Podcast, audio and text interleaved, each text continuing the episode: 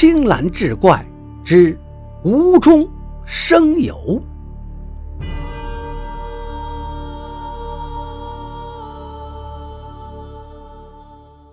话说博山县白云山发生了一起命案，死者曲东升死在白云山山顶一片槐树林里，捕头铁魁连同仵作杜花豹、杜花豹的徒弟毛头一同赶往白云山，在一大片枯枝乱叶铺满地面的槐树林里，杜花豹见到了死者曲东升，他俯面朝下。背后插着一把短刀，是一刀致命。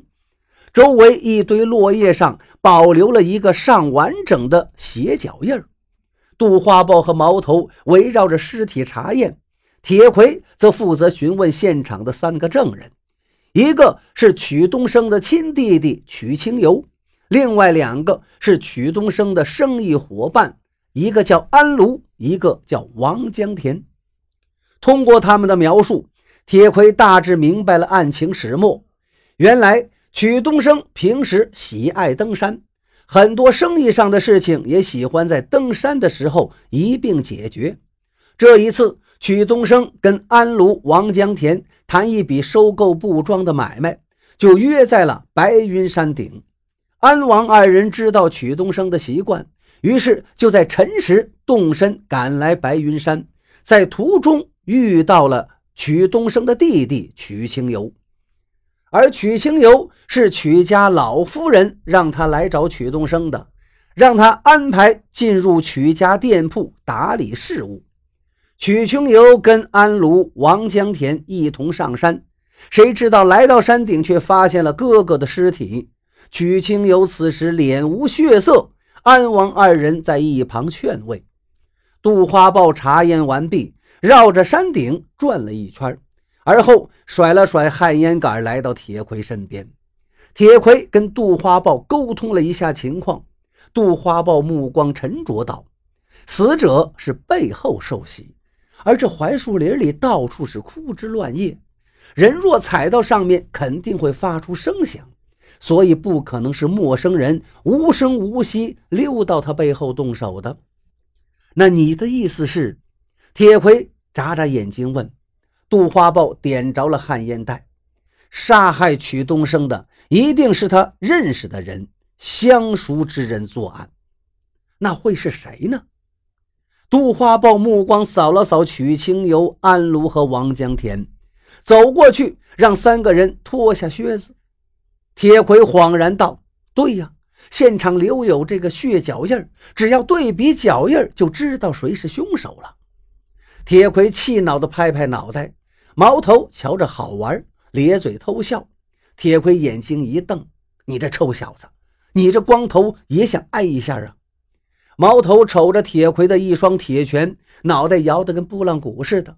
铁魁得意地甩了甩拳头。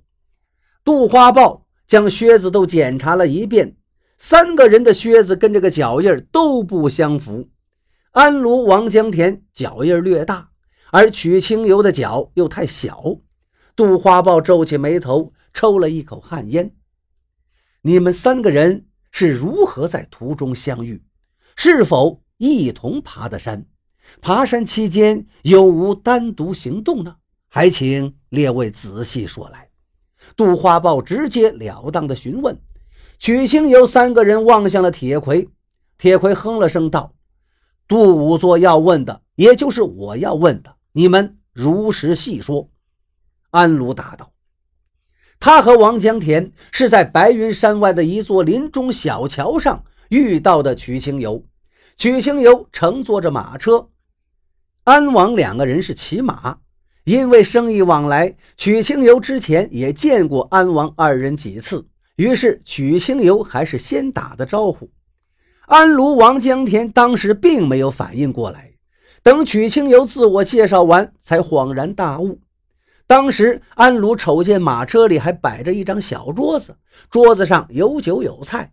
曲清游一边吃喝一边赶路，好不逍遥。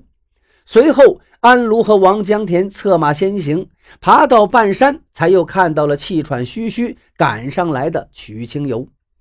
安卢讲完了，曲清游眼眶通红，只是点头不语。杜花豹独自把安卢拉到一旁，询问道：“安老板，你在初遇曲清游的时候，有没有发现什么奇怪的地方，或者是一些让你觉得不妥之处？”安卢思索片刻道：“您这么一说，还真是有一些。我在马车上见到曲清游时，他似乎是刚睡醒不久，披头散发。”所以，我跟王江田才没有第一时间把他认出来。另外，也许是酒菜吃了很多。按道理，曲清游这种公子哥不应该这么囫囵吞枣的吃喝，让人稍感诧异。哎，还有一个小插曲。哎，那是什么？杜花豹饶有兴趣。马车车夫没有注意到林道中有一个小坑，结果导致马车剧烈的颠簸了几下。我听到曲清游在马车里吼了一嗓子，好像是一边骂人一边在吼着“菜汤酒水洒出来了，溅到身上了”什么的。后面没再听清。安卢描述着这个小插曲，杜花豹听完是连连点头，而后跟徒弟毛头嘱咐了两句。毛头听完，撒丫子就往山下跑。铁魁好奇地凑上来道：“老杜，你这是又在卖什么关子？”莫非你知道谁是凶手了？杜花豹磕了一颗烟袋，眯起眼睛道：“您别着急，真相就摆在那儿。他是不会长翅膀飞的。不过，首先一件事，我得跟您借两个机灵点的捕快去跑腿儿。”铁魁一撇嘴：“人你随便调用，只要能逮到凶手就行。”两名机灵聪明的捕快被杜花豹派出。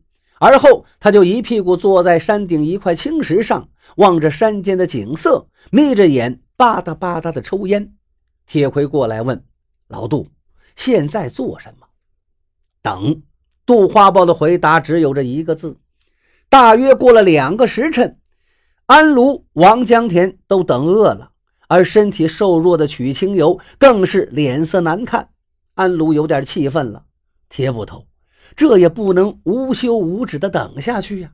我们还好，您看曲清游这眼看就要病倒了，这要是有个好歹的，您可得自己去跟曲家解释了。铁魁也有些犯难，他看向杜花豹：“老杜，究竟还要等多久啊？”杜花豹吹了一口白烟，烟雾散尽，他已经看到了毛头和两个捕快返回了。不用等了，该来的已经来了。